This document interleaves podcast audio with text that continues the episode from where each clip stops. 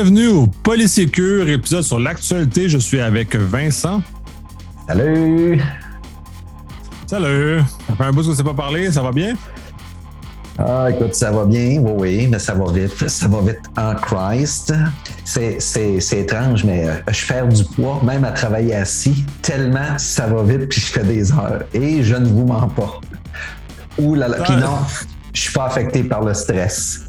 L'ouvrage est énergivore ces temps-ci, autant physiquement que mentalement. Ah, j'ai aucun doute. J'ai pas le bonheur de perdre autant de, perdre de poids parce que je travaille trop, mais cela étant dit, euh, oui, je connais la situation de trop travailler. Commençons par les shameless plugs. COVID, ben, on est dans des pentes euh, très intéressantes, donc euh, la situation s'améliore. Souhaitons que ça continue dans ce sens-là. Continue à maintenir le masque, les mesures de distanciation, gestes barrières sont quand même de mise, euh, malgré les situations encourageantes. 24 février, Zacom Montréal présente gestion de crise, cybersécurité, intelligence économique et IT World présente MapleSec Satellite Series qui sont essentiels. Puis cet événement-là a eu lieu le 24 euh, mars également. Donc, si vous n'avez pas l'occasion de le, de, le voir euh, ça parce que vous écoutez trop tard l'épisode ou, la diffusion. Bref, 17 euh, mars, à Montréal présente IoT, la sécurité des objets connectés. Le 24 mars, Cyber Threat Intelligence. Et euh, du 4 au 8 avril, euh, Québec numérique présente la semaine numérique euh, qui revient avec les événements. La programmation vient d'être divulguée. super intéressante pour tous les événements et spécifiquement pour le Secure, ce qui nous intéresse plus. du 4 au 6 avril, la programmation aussi. On a à peu près la vaste majorité des conférences qui ont été diffusées. on va en diffuser quelques autres prochainement à suivre sur les médias sociaux si vous êtes intéressé à, la pièce. 24 avril, Isaac Montréal présente l'actualité de la protection des données personnelles. Et finalement, le 17 mai, à Montréal présente les entreprises face aux risques algorithmiques. Commençons avec le nouvel. Je vais passer la nouvelle à Vincent sur les 33 millions de personnes surveillées, qui est un peu un cas, euh, qui est un peu une invasion de la vie privée qui a été, mettons, passant tout du radar pendant le confinement. Non, pas tout à fait. C'est pas une invasion de vie privée, euh, Nico. C'est euh, tout simplement l'Agence de santé publique canadienne a demandé la collaboration de TELUS. Écoute, ça s'est fait dans les règles de l'art où euh, ils, ont de, ils ont été en mesure d'obtenir de façon agrégée, autrement dit, et totalement anonyme, les données de localisation des, de, de clients de chez TELUS. TELUS s'est assuré effectivement de respecter son contrat euh, en ce qui a trait euh, à la vie privée des gens, protection des renseignements personnels, ETC, ETC, ETC. Toutefois, sachant que ces, euh, ces données-là de, de, localisation sont des données complètement anonymes, agrégées, le problème, c'est que il y a d'autres sources de données auxquelles le gouvernement pourrait accéder ou et ou détient déjà, lesquels il pourrait mettre en concordance avec cette base de données-là afin d'identifier justement les individus. Ce qui, euh, ce qui, euh, d'où le titre, hein, être en mesure d'épier 33 millions de Canadiens euh, sans s'épuiser là, de façon quasiment, quasiment legit puis en dessous du. C'est là que pourrait être le problème santé publique, c'est un, un organe du gouvernement il y a d'autres organes qui récupèrent également aussi euh, de la donnée euh, sensible, même de façon anonyme, et certaines autres qui détiennent tout simplement de façon euh, totalement légitime pour traiter des dossiers. Assurance sociale, Revenu Canada, puis toute autre forme de prestation de services canadienne où ils pourraient facilement inclure deux bases de données et puis un bon petit recherche V à gauche et à droite. Et puis là, je caricature ici, je vois Nicolas rire, là. Mais euh, là, c'est un, un, un, organe en fait de télécom qui vient de qui, qui produit cette information-là, qui est très précieuse en passant. Euh, puis euh, quand je dis précieuse, c'est pour la non-divulgation. C'est pas précieux pour pour pour les équipements les équipementiers de télécom, mais ils ont fourni de l'information qui pourrait être mis en concordance avec d'autres données détenues par le gouvernement ou d'autres d'autres ou d'autres fournisseurs tiers avec qui ils font affaire. C'est là qu'est le problème. C'est que la consommation des données, c'est le nouveau c'est le nouveau Klondike.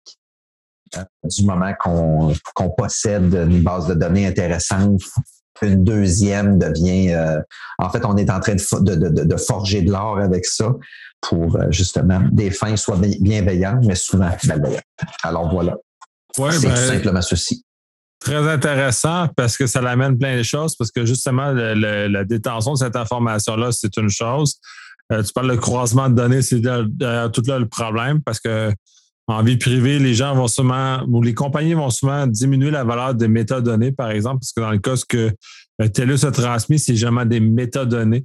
C'est pas de la donnée en tant que telle. Fait que c'est juste comment les gens se sont déplacés, non comment les gens ont échangé des données dans, le contexte.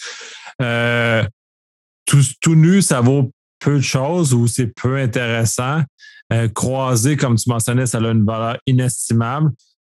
Puis là, c'est là où les, enjeux sont importants parce que le Québec est en train de reviser ses lois qui, permettent, qui vont permettre à ces différents ministères de croiser ces données, qui à l'heure actuelle ne sont pas capables, ne sont pas autorisés par la loi de croiser les informations. Donc, c'est des, des, un contexte qu'il faut être éveillé. Euh, je ne dis pas que le gouvernement du Québec fait, fausse route avec ce qu'il veut faire. Euh, il faut juste prendre le temps d'analyser correctement la portée des modifications qu'ils veulent, euh, veulent effectuer, justement pour s'assurer que ce croisement de données-là, dans le cas de comme TELUS a fait là, parce qu'il y a un bénéfice, tu dire, on, s'entend, ça l'a permis pendant cette période-là d'analyser tout le, volet de COVID, le, mouvement des populations, ce qui s'est passé. Si ça reste en vase clos, puis les données sont effacées après, c'est tel que tel, moi, je confort est, quand même bien. Le, problème, c'est que c'est généralement pas ça. Puis je vois la face à Vincent qui fait comme non, effectivement, c'est généralement pas ça. Et c'est là où ça commence à être un problème. C'est que les gens commencent à étudier, les, compagnies ou les organismes publics commencent à étudier pour d'autres objectifs l'information qu'ils ont récoltée. Donc, c'est là où ça devient dangereux parce que croiser avec n'importe quoi, puis juste, juste l'information qui est disponible sur nous, sur Google, par exemple, sur Facebook, puis on croise ça avec les mouvements cellulaires, c'est malade ce qu'ils peuvent en déduire, puis c'est très dangereux et très corrosif à la démocratie, à la liberté d'expression, à la liberté d'individuel qu'on peut avoir. En passant, petite note complémentaire que je ne t'ai pas dit, le, gouvernement a demandé de poursuivre l'exploitation de ces données-là pour les cinq prochaines années. Ça veut dire que ont-ils, est-ce que c'est le même agenda? On ne sait pas. Ont-ils un agenda caché? Encore là, on ne le devinera pas. Écoute, tu viens de parler justement d'une requête pour que certains ministères puissent se partager des BD pour croiser ces données-là. C'est pas compliqué, Nico. Écoute, je vais prendre un petit, je vais faire une petite parenthèse française, euh, conspirationniste. Si éventuellement un, niveau hiérarchique à l'éthique euh, suffisamment élevé tranche que non, on ne fait pas ça, il y a une deuxième option. Des ministères peuvent se regrouper justement pour, pour éventuellement partager cette information-là, puis qui deviendrait en fait un élément qui passerait entre toi et moi, que ce soit médiatisé ou non, l'histoire de partage. Deux ministères qui fusionnent, qui travaillent de façon conjointe, c'est pas des nouvelles intéressantes habituellement, mais c'est quelque chose qui pourrait arriver, effectivement, et on se retrouverait dans cette situation-là où, comme par hasard, certaines barrières euh, législatives pourraient justement soit ne pas être respectées. Je suis convaincu qu'avant que les ministères se partagent les données, il doit y avoir beaucoup d'études, puis s'assurer que, mais ça devient beaucoup plus simple de cette façon-là aussi. Bon, je ferme ma petite parenthèse conspirationniste de toute façon, on a vécu, hein, le CNES est une est une, un, bel exemple justement de fusion de deux à trois ministères qui avaient sensiblement le même objectif, mais passablement pas les mêmes données pour les, les atteindre. Et c'est un, un, ministère qui est devenu étrangement relativement puissant, si tu veux, euh, mon avis. Des liens très étroits avec la RAMQ, très, très étroits avec la justice et gère l'ensemble des normes et du code et de la sécurité au travail, ça fait beaucoup de données entre toi et moi là. Oui, ben c'est ça. C'est pour ça que comme citoyen, il faut être très vigilant face à ce genre de choses-là, qu'on fasse valoir justement la protection de ces informations-là, qu'il n'y ait pas d'abus qui en est fait, parce qu'il y a quand même évidemment qu'il y a des bénéfices dans ce qui a été fait par euh, la santé publique fédérale, mais il ne faut pas que ces bénéfices-là se transforment en, un moyen de contrôle des populations et des informations. Fait qu'il faut toujours demeurer vigilant. Je sais qu'il y a, euh, je parle beaucoup avec des avocats en droit, en, protection des renseignements personnels. Ils sont très sensibles à ces informations-là. Euh, ils ont des voix très intéressantes. J'espère qu'ils vont les faire valoir dans ce, contexte-là, justement, pour s'assurer qu'on que les, les, les, informations soient correctement protégées, que la balance des, euh, des, du bénéfice soit bien équilibrée pour ne pas, pas pénaliser les gens dans, dans, dans un contexte de, de, contrôle des masses. Écoutez, vous irez voir, vous irez voir l'article. L'article, euh, ce que j'ai fait, c'est un très, très bref résumé. Nicolas puis moi, on a soulevé peut-être certains, euh, certains enjeux, tout simplement, qui, qui, qui pourraient survenir. On les mentionne également là-dedans. Là tout part euh, d'une, encore, encore une fois, tout part d'un, de quelque chose, d'un objectif bénéfique hein, pour le bien commun, mais qui pourrait se transformer justement en, cauchemar si euh, la poursuite des choses ou euh, un événement X ou une mauvaise décision au niveau hiérarchique approprié Y surviennent puis, euh, ça, ça pourrait être utilisé effectivement à d'autres fins que celles initialement prévues. C'est ça. bref, surveillez les nouvelles, assurez-vous que c'est correct, correspond à vos valeurs. Puis, dans le, dans le pire des cas, contactez votre député justement pour faire valoir vos préoccupations. c'est ça parce que c'est très important. On a quand même des lois de plus en plus euh, correspondantes à, cette préoccupation-là. Donc, utilisez ces lois et ces lois en devenir pour justement pour faire valoir ces éléments-là. Passons à la nouvelle suivante, qui est euh, finalement le Zéro Trust que j'adore énormément. C'est euh, le. Vincent est très. le Office of Management of Budget, l'OMB, a publié, puis c'est dans la même mouvance que ce qui se passe avec euh, l'ordre exécutif fédéral, fédéral américain, tout ça, de mettre en avant le Zéro Trust. Là, ils ont commencé à imposer aux différents ben, ministères ou en tout cas les, agences aux États-Unis des règles d'application du zéro trust. Donc, euh, s'associer à des, notions budgétaires, parce que c'est justement l'OMB qui, en parle. C'est l'espèce d'organe qu'ils utilise justement pour imposer les règles euh, dans l'ensemble de l'appareil euh, gouvernemental américain. Ce genre de choses-là. Là, l'article en dit long, c'est le fun, il y en a qui sont pas contents. les, les règles sont très minimalistes tant qu'à moi, sont très de base. On pourrait, à certains points, dire que c'est comme PCI DSS à ses débuts, c'est-à-dire que ça ne fait que rehausser le niveau minimal, mais c'est pas de la vraie sécurité, c'est de la conformité, blablabla. Il demeure que ces règles-là, bon, ça applique, ça oblige le MFA, ça oblige une certaine forme de segmentation minimale, ça oblige certains éléments comme ça, qui sont pour certains d'une autre époque. Mais si on en doit en parler maintenant, c'est parce que ça n'était pas fait. Fait que si c'est pas fait, puis même si ça date d'une autre époque comme terme de concept, c'est quand même une bonne chose de les amener maintenant. Euh, il amène aussi le concept de, diagnostic continu, c'est-à-dire de surveillance continue, un peu ce que euh, Gartner amène sur le CARTA, c'est-à-dire l'espèce de, boucle de, renforcement continu de surveillance qui amène une espèce d'amélioration des contrôles de sécurité des éléments comme ça. Donc, ça a, ça du bon, mais, en même temps, il faut se rappeler que ces genres d'organismes centrales-là ne sont pas là comme le NIS, par exemple, pour amener des éléments un peu plus philosophiques de réflexion à long terme, Ils sont plus là pour donner des mesures, des choses qui sont mesurables. Les, les règles sont énoncées, sont essentiellement très mesurables. Fait que si tu es capable de mesurer, justement, parce que tu as des pénalités, j'imagine, qui sont associées avec ça. Fait que si tu mesures, là, une des choses, puis la façon facile, c'est le MFA, le, multi, le, le multifacteur. Si elle n'est pas déployée, c'est facile à mesurer et c'est facile à pénaliser si ce n'est pas déployé. S'il y a une politique de, de, de GIA, de gestion d'identifier les accès qui est en place, c'est beaucoup plus mou à vérifier.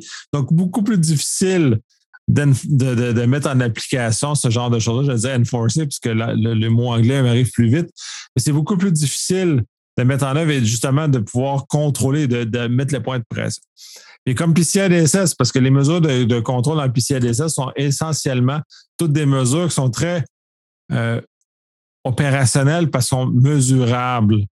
Puis c'est là où on arrive. Est-ce que ça, fait est-ce que j'ai une chose négative à ça? Non, parce que ça l'amène le niveau minimal à un niveau mieux que qu'est-ce qu'on était. C'est loin d'être parfait, le zéro trust dans la façon que les autres l'ont interprété est très basique et très 2007 quand ça a été développé parce que ça a beaucoup évolué, le concept est beaucoup maturé depuis. Mais minimalement, le niveau de l'eau monte. Fait que les attaquants vont avoir plus de difficultés. Ça l'amène une, une, certaine amélioration. Puis j'aime beaucoup le, le, rire de Vincent. Fait que justement, j'ai passé la parole pour suivre. Ah non, c'est juste que j'aime ton expression, le niveau de l'eau monte. Hein? C'est plus complexe pour un attaquant, effectivement. Écoute, ce que tu peux dire pour euh, PCI DSS, euh, c'est euh, tout simplement des, c'est des contrôles hautement techno. Puis un contrôle techno, là, faut pas oublier, hein, on a beau verbaliser l'objectif du contrôle, ça produit un indicateur. C'est ça que Nicolas veut dire, c'est, que l'indicateur devient facilement mesurable. tu sais, je reviens à l'existence d'une politique de sécurité où ça devient un petit peu plus mou. Là. écoute, on on est en 2022, là. Hein? On est en 2022, là. On souffre de 100 milliards par année volés par des pirates, là. Puis il faudrait, faudrait dire que la politique, c'est suffisant, là. Ça, suffit, cette façon de penser-là, là. Ça prend la politique, ça prend les moyens. Puis euh, pas juste l'énoncé, puis la position de la direction vis-à-vis une telle politique, que ce soit GIA, que ce soit euh, politique d'authentification, sécurité, peu importe, là, ça prend le moyen aussi qui va avec, parce que juste de dire qu'il y a une politique, il n'y a aucun régulateur mais de nos jours qui va débarquer chez vous, qui va dire, oh, vous avez une politique. Mon Dieu, wow, c'est non.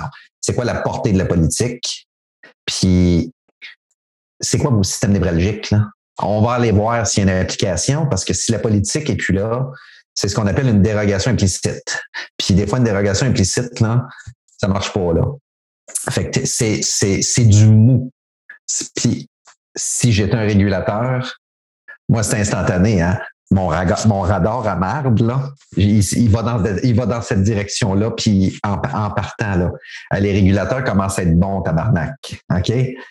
C'est arrêter de, de dire vous avez des politiques, des principes, des, puis un encadrement. Non, non, faut que les, euh, faut que les, faut que les bottines suivent les babines à un moment donné. Puis il faut que la portée ait un sens avec votre prestation de service. C'est tout ce que j'avais à dire là. Retournons ben, sur le zéro trosse. Je suis absolument d'accord. Puis généralement, ça fait longtemps, ça doit faire une dizaine d'années que j'utilise ça. J'ai une image dans mes présentations. C'est euh, un, la natation, la, la, la, la, vitesse. Et ce qui arrive, c'est qu'on voit Jésus courir sur l'eau pendant que les nageurs essaient d'aller. C'est complètement injuste comme situation. Et la réalité, c'est que l'attaquant, puis je sais c'est majeur parce qu'elle est forte, l'attaquant se fout de votre politique interne, se fout de vos affaires. L'attaquant, il va attaquer, il va voler, il va voler tout ce qu'il a volé. Là. Il s'en sac. C'est juste L'attaquant, c'est Jésus. L'attaquant, lui, surfe. en fait, il court sur l'eau. là parce que vos mesures sont pas assez robustes. Oui, mais c'est en plein ça. Lui, euh, tu sais, l'attaquant est sans sac de ta politique de sécurité, puis de ton cadre de gestion. Puis, parce que si tu n'as pas fait descendre ton, ta politique, ton cadre de gestion, tes directives dans l'opérationnel, puis c'est un peu ça, la critique qui est mentionnée, mais en même temps, je, comprends l'OMB de, de baser sur des critères très mesurables. Parce que justement, les gens ne, descendent pas jusqu'à un critère mesuré. Ils font juste Ah ouais, mais j'ai une directive, c'est correct. Mais si personne ne la suit, l'attaquant ne la suivra assurément pas. Fait que s'il est capable de, contourner votre MFA, parce que votre directive est là, mais elle n'est pas appliquée techniquement, ben, on n'est pas avancé. parce que si on est capable de contourner, l'attaquant va contourner et dire si. Puis ça, c'est terrible parce que les mesures de sécurité qui sont, à mon sens, inefficaces, c'est quand que les, utilisateurs ne le respectent pas. Qu'est-ce que vous pensez que les attaquants vont faire? S'ils voient que les utilisateurs ne respectent pas, ils vont suivre le même chemin de contournement avec les mêmes principes. Fait que là, on a, on a raté l'objectif. On ne sécurise pas, on fait juste comme cocher quelque chose, puis on n'a pas compris. Puis vraiment pour le pour s'en coller, ben rehausser le niveau de l'eau. Au Québec, on l'a fait avec le confinement d'ailleurs. On a obligé le, MFA, bon, Québec, le gouvernement du Québec, euh, il y a eu des directives qui ont obligé l'application de multifacteurs sur l'authentification en info nuagique. Puis depuis, ben, ça s'est découlé sur les systèmes internes et ainsi de suite. tranquillement, les directives du, centrales au Québec ont obligé ce genre, un peu comme le OMB fait aux États-Unis. Ça a du bon. Est-ce que 100 des, des organisations l'appliquent? Sûrement pas, parce que l'humain étant l'humain, il y a toujours des gens qui vont dire non, mais moi, moi, je suis, moi, je spécial. Ouais, mais t'es spécial, puis l'attaquant, il aime le spécial parce que justement, le spécial, c'est ce que l'attaquant préfère. C'est bon le spécial parce qu'on sous la dent, ça, ça goûte super bon le spécial parce que le spécial, justement, n'a pas mis toutes les mesures en place. Puis, moins cher le spécial habituellement sur le menu aussi. Hein? il, est, moins cher, puis il est plus, il est plus, il est plus accessible. Il est plus accessible. Mais écoute, écoute, ça, les, les, les, juste faire du pouce sur ce que tu dis, avant que tu poursuives, oubliez pas que les lois puis les régulateurs présentement hein, sont en train d'étendre leurs tentacules pour leur porter en termes d'entité puis de type d'entité. À un moment donné, là, le, le, le oui, mais moi, j'ai-tu horreur de quelqu'un qui me répond en startant une phrase de même? Oui, mais moi. Écoute, c'est égocentrique, arrogant, euh, discriminatoire, puis complète. Écoute, je vois, puis zéro mature en partant là, c'est zéro argument. Moi, ça, mais ça, ça, ça, ça à mort. Mais, mais bon, faites attention à les lois, les régulateurs commencent à étendre justement la portée au niveau des types d'entités qui vont éventuellement devoir leur répondre. Fait que les oui mais moi de ce monde, je vais les appeler comme ça, là, chez moi, le oui, mais moi, là. Un, vous adhérez pas ou vous avez pas d'argent ou vous avez pas les compétences. Moi, je vois les, c'est les trois seuls tracks que je vois, là. Puis, mais à un moment donné, cherchez-vous à survivre. Si vous voulez survivre, en passant, j'étudie si vous voulez. Non, non. Vous ne le savez pas, mais vous êtes sur le respirateur artificiel. C'est ça que je veux dire. Et puis, il y a un petit Jésus, là, malveillant, qui court sur l'eau présentement, là, puis vous flashez dans la, vous flashez en dessous de l'eau, puis il vous voit, là. Mais bon. Entièrement, mais ah, le oui, mais moi. Ben, c'est ça, c'est ces petits flocons de neige qui croient qu'ils sont plus spéciaux. Mais bref, euh, on va se rencontrer. S'il vous plaît, arrêtez de faire ça. C'est, c'est, ça sert absolument à rien.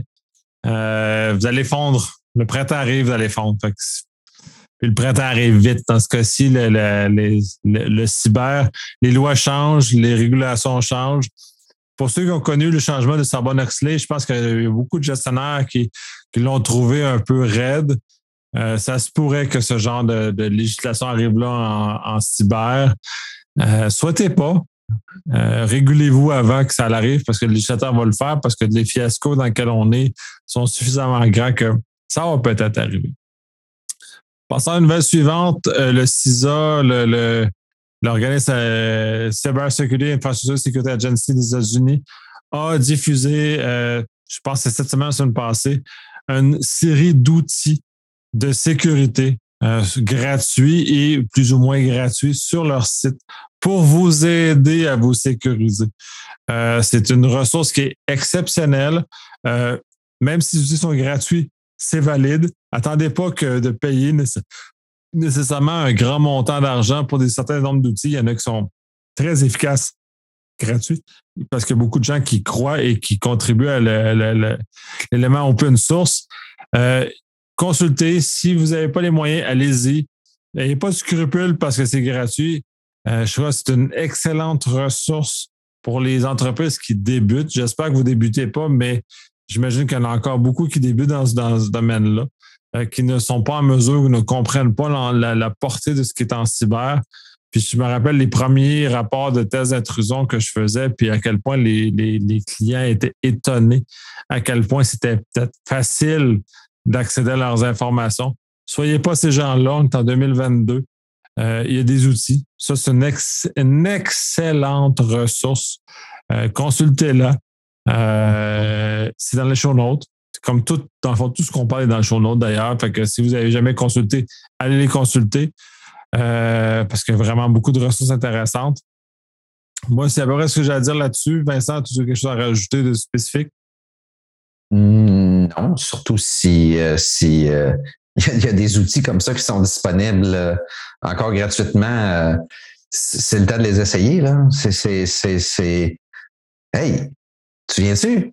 Babillard, 87, 88, 89, là où on a inventé les pléonasmes. En fait, les mots puis pléonasme where à la fin, les freeware, les euh, where, where, where. Écoute, la quantité de bebelles qu'on a essayé là-dessus, pour moi, c'est la même affaire, là. C'est, comment, go for it, testez ça, environnement de test.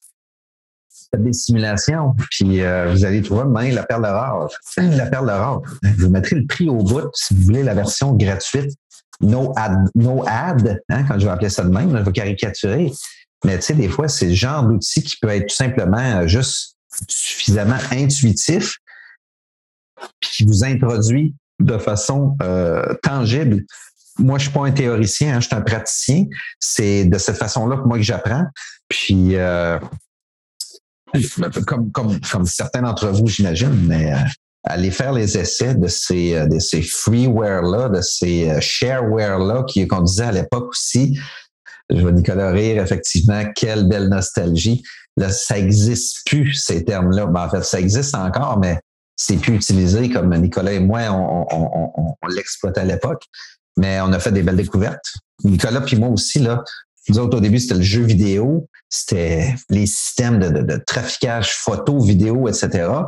On a tous commencé par le shareware. Les compagnies de sécurité vous offrent l'opportunité, justement, d'avoir quelque chose de tangible avec leurs produits. Euh, go for it. Là. Euh, vous allez, vous risquez d'être, vous, vous serez pas déçu euh, justement là. Vous allez peut-être être surpris du résultat, mais vous serez pas déçu. Tout ce que j'ai à dire, c'est, moi, j'encourage ça. Là.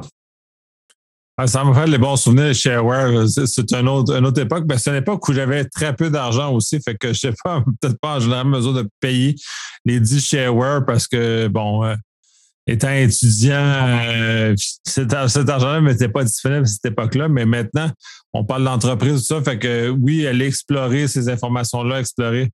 Euh, c'est très bien qu'elle ait fait qui mis en place ces ressources-là, mais de toute façon, le CISA met de plus en plus de ressources disponibles. Je pense qu'ils ont accéléré cette, cette démarche-là de, de sensibilisation. Il faut parler anglais pour, parce parler, lire l'anglais pour comprendre ce qui est marqué, mais euh, minimalement, faites-le traduire si vous n'êtes pas capable parce que le degré d'information qu'ils mettent à la disposition gratuitement, elle est euh, fantastique. Euh, dans le cas, on va parler d'un cas récent comme Log4j, par exemple, dans lequel ils ont mis beaucoup d'informations disponibles. Ils ont aidé aussi les gens à démêler un peu de toute la complexité dans laquelle c'était. Je pense que euh, de ce côté-là, les Américains ont, fait un, point intéressant. Euh, d'un point de vue canadien, on a l'équivalent aussi, peut-être un peu moins dynamique parce qu'on a un peu moins d'argent. On est quand même dix fois moins que les Américains. Mais euh, il demeure qu'on a quand même des, un organisme euh, fédéral qui euh, met à la disposition de ce genre de choses-là. L'information sont mises dans les show aussi pour ces sites-là, le, le CCC, qui permet ce genre de choses-là au Canada, qui, je sais pas, depuis deux ans, je crois, mettre des ressources très, très intéressantes. Ils ont enfin mis à la disposition du grand public. on a un, point de vue intéressant, puis à la limite, ben, ben à la limite. Euh, pour les Européens, le NC en France qui euh, diffuse énormément d'informations. Pour les Québécois, ça a une certaine valeur parce que bon, c'est francophone, c'est déjà beaucoup plus facile d'approche. Par contre, c'est pas toujours relatif à notre cadre législatif, fait que juste de, de valider ce qu'il est, mais il y a beaucoup de ressources, de ressources très intéressantes de ce côté-là aussi. Euh, terminons avec la nouvelle de Vincent, l'homme qui fait trembler le crime organisé. Ah, écoute, la nouvelle a flashé. J'ai lu ça. J'ai été euh, agréablement, surpris. Je vais pas faire de la promotion. Je les connais pas. Je les connais pas, mais grosso modo, on a une petite entreprise de Québec qui se démarque notamment à Las Vegas et qui n'a pas dans son giron ou son portefeuille de clients l'Auto-Québec, un local, puis on comprend pas. Mais bon, en fait, euh, outre toute l'intelligence artificielle ou les systèmes d'apprentissage automatisés euh, qui est très, très, euh, très performant en fait dans l'industrie du jeu. Euh, les machines à sous, là, pour utiliser les termes, les termes un peu plus, un peu plus vulgarisés, là. Puis pas vulgaire, discriminatoire, vulgaire en voulant dire machine à sous, Chris. Euh, il y a beaucoup de ces algorithmes-là d'apprentissage qui vont, euh, qui vont être en mesure d'évaluer justement le comportement de la machine, si une machine aurait pu être altérée, bon, etc., etc. Mais outre ça, ce que la compagnie de Québec a fait, en fait, du Québec, ils ont développé une petite boîte noire qui installe sur la machine à sous. Mais c'est pas le comportement de la machine. On n'a pas besoin. C'est une machine. C'est le comportement du joueur qui sont capables d'évaluer là-dedans, qui est fort intéressant. Parce que, outre que la machine ait pu être altérée ou non, euh, la source de l'objectif de la machine, c'est d'attirer un SBI qui va mettre des 25 cents, des piastres, des 10 piastres, euh, a pu finir dans sa machine, c'est ce comportement-là qu'on veut déceler. Et puis, ils ont développé des algorithmes fort intéressants pour déceler les comportements de joueurs qui sont là pour s'amuser, même blanchir de l'argent, d'où le titre Pire cauchemar de, de, du crime organisé, parce que ça semble en fait, ça semble pas, ça fonctionne et donne des résultats, notamment dans l'industrie du jeu aux États-Unis, ces belles petites boîtes-là, pour identifier justement les joueurs qui sont là pour euh, des fins autres que pour s'amuser.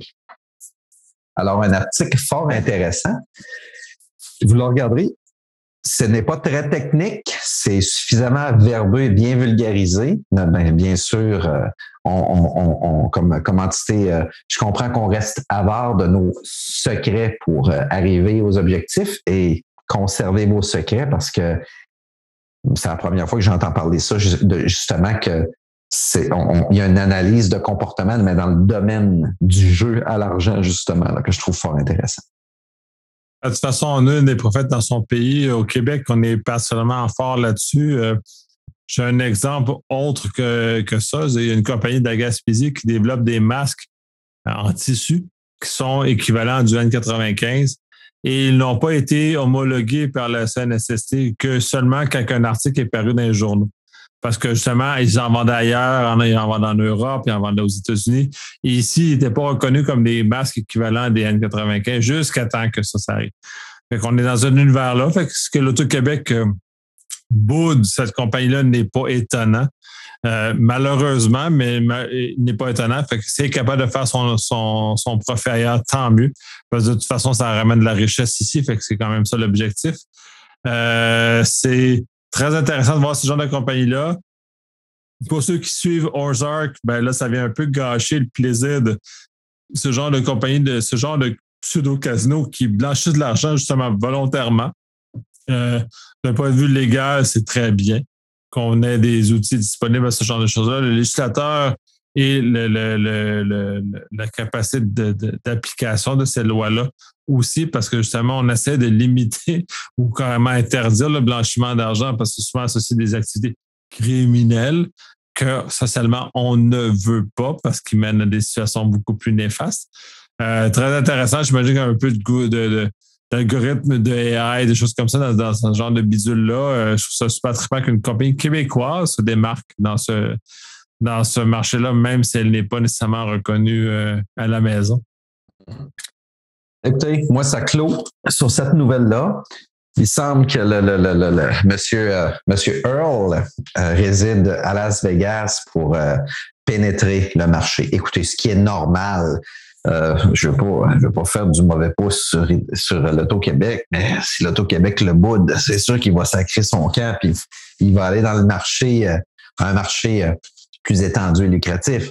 Mais, euh, mais écoutez, moi, j'ai trouvé que c'est un bel article, puis je suis convaincu que l'Auto-Québec sont en train de, d'évaluer la nécessité, le besoin, l'objectif, peu importe, pour euh, une telle compagnie. De toute façon, ça sera l'avantage de tous. Là. Mais ça dépend aussi d'études de marché. Là.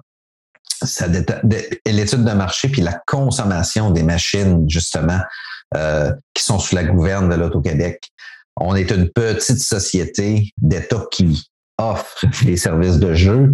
Euh, c'est très différent des États-Unis. On est beaucoup plus jeune que les États-Unis dans ce dossier-là, sous l'égide justement de l'Auto-Québec. Il y a, toutes sortes de peut-être mauvaises, mauvaises raisons et ou certainement très bonnes raisons qui font que la société d'État n'accepte pas.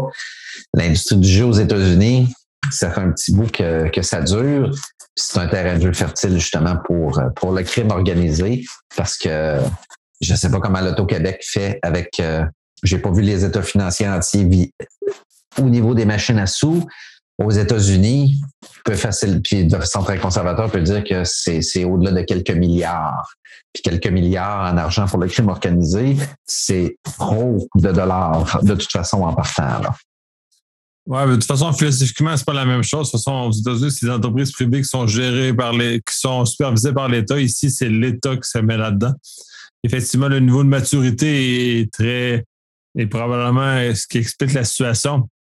Mais il demeure qu'une société d'État n'a pas l'agilité ou nécessairement le besoin d'aller aussi vite que ce qu'une entreprise privée. Et dans ce contexte, tu parles de Las Vegas, ben les, tous les casinos sont privés mais sont surveillés par, euh, par le législateur, par l'État. Euh, à ce moment-là, euh, ils sont peut-être sont intéressés à éviter ou à diminuer le niveau de fraude qui sont chez eux parce qu'ils ont des pénalités qui sont associées, fait que des incitatifs qu'on n'a peut-être pas ici qui ne favorisent pas ce genre de choses-là.